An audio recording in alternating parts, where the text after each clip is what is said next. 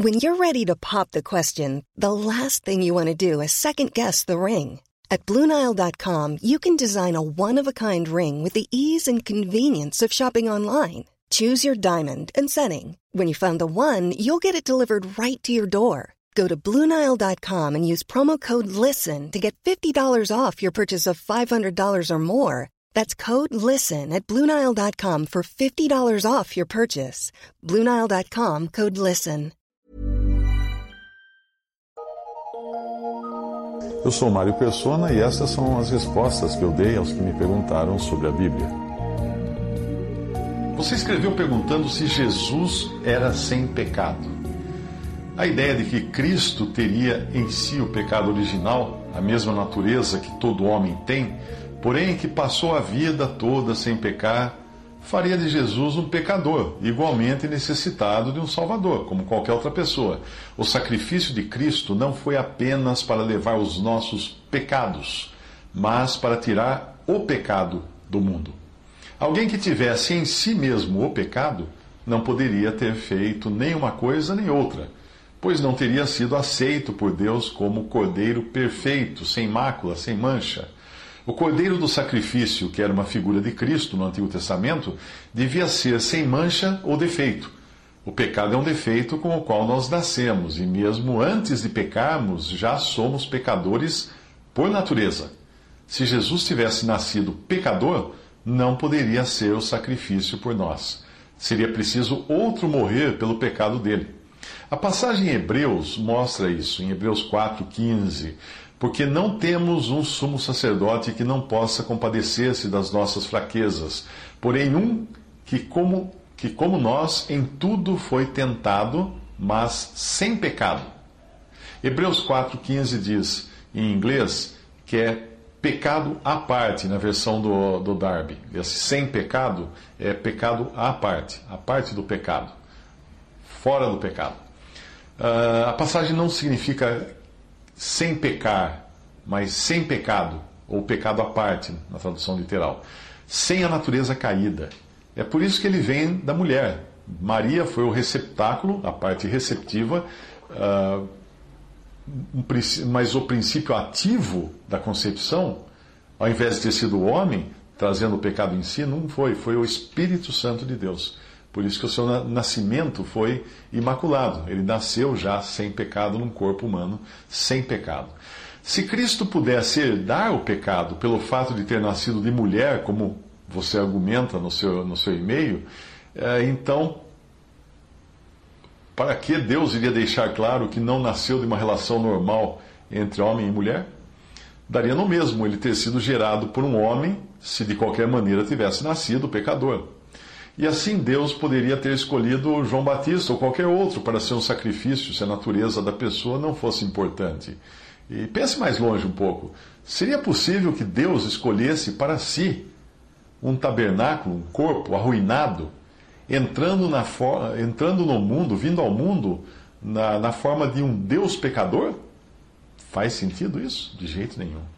A mera suposição de tal coisa deveria incomodar qualquer genuíno filho de Deus. A fé cristã permanece ou cai em função do que nós pensamos de Cristo. A primeira coisa que o diabo procura atacar é a divindade de Cristo. Depois ele tenta macular sua natureza santa e sem pecado. Pois fazendo assim, ele torna Cristo um sacrifício que precisaria de um sacrifício para si mesmo faz dele um homem comum, talvez apenas mais perseverante nas suas convicções, mas mesmo assim um homem pecador e necessitado, necessitado de um Salvador. O que obviamente ele não era assim. O capítulo 9 de Hebreus mostra a diferença entre Cristo e um sacerdote humano, o qual oferecia sacrifícios que eram para a memória dos pecados e não tinham o poder de tirar pecados. O contraste é apontado ao indicar que Cristo, se fosse um homem qualquer, precisaria ter se sacrificado muitas vezes mas por ser quem ele é, bastou um sacrifício. Hebreus 9, de 6 a 28 diz: Ora, estando estas coisas assim preparadas, a todo o tempo entravam os sacerdotes no primeiro tabernáculo, cumprindo os serviços, mas no segundo, só o sumo sacerdote uma vez no ano, não sem sangue, que oferecia por si mesmo e pelas culpas do povo.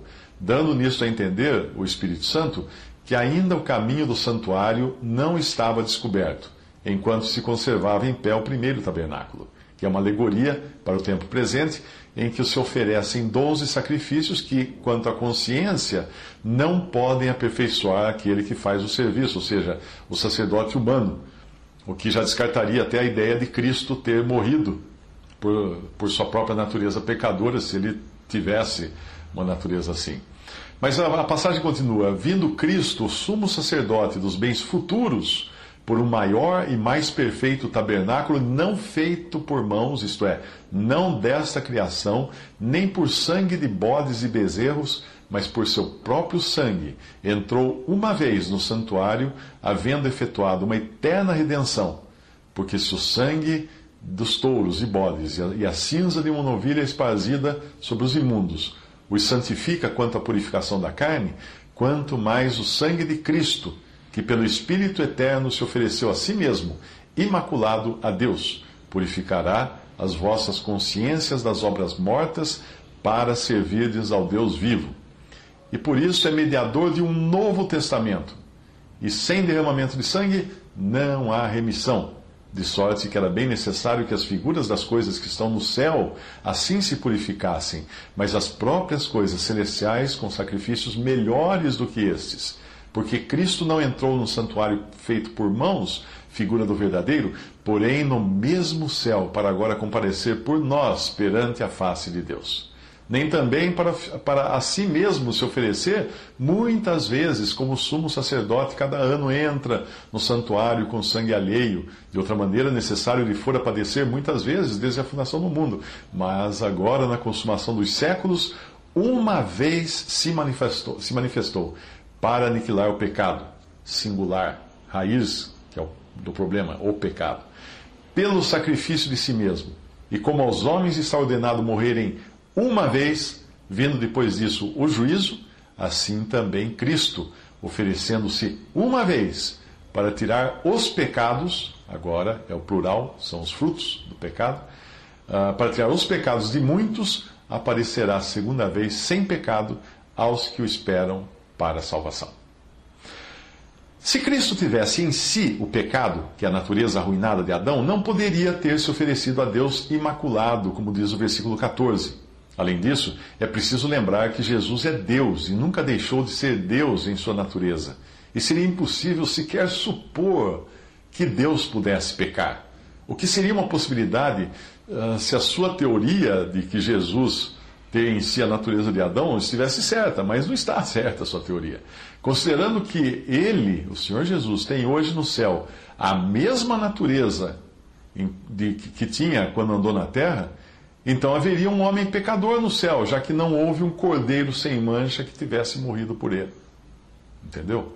Às vezes o mal entendido vem da ideia de que nós uh, só nos tornamos pecadores quando cometemos o primeiro pecado. Não, tal ideia é falsa, é má doutrina. O sacrifício de Cristo atendeu até mesmo aqueles que nunca cometeram um pecado, como os abortos, os natimortos, ou pessoas que nascem e vivem em estado vegetativo.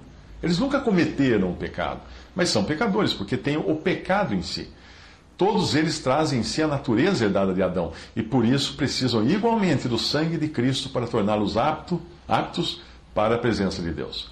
Quando você lê atentamente a carta aos Romanos, percebe que até um certo ponto o assunto ali é pecado, no singular, falando da natureza.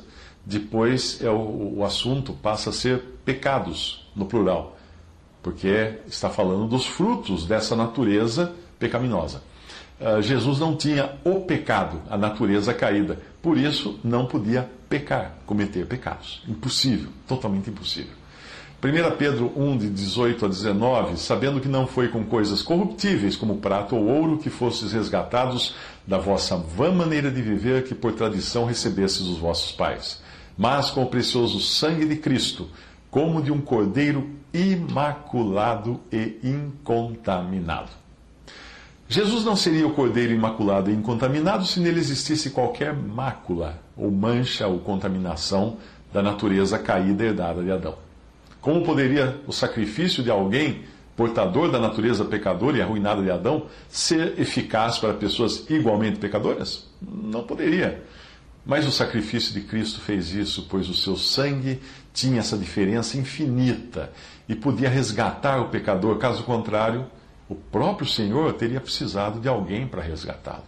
Colossenses 1, de 20 a 22 diz que, pelo, que havendo por ele feito a paz pelo sangue da sua cruz, por meio dele reconciliar-se consigo mesmo todas as coisas, tanto as que estão na terra como as que estão nos céus. A vós também, que noutro tempo éreis estranhos e inimigos no entendimento pelas vossas obras más, agora contudo vos reconciliou no corpo da sua carne pela morte, para perante ele vos apresentar santos, irrepreensíveis e inculpáveis.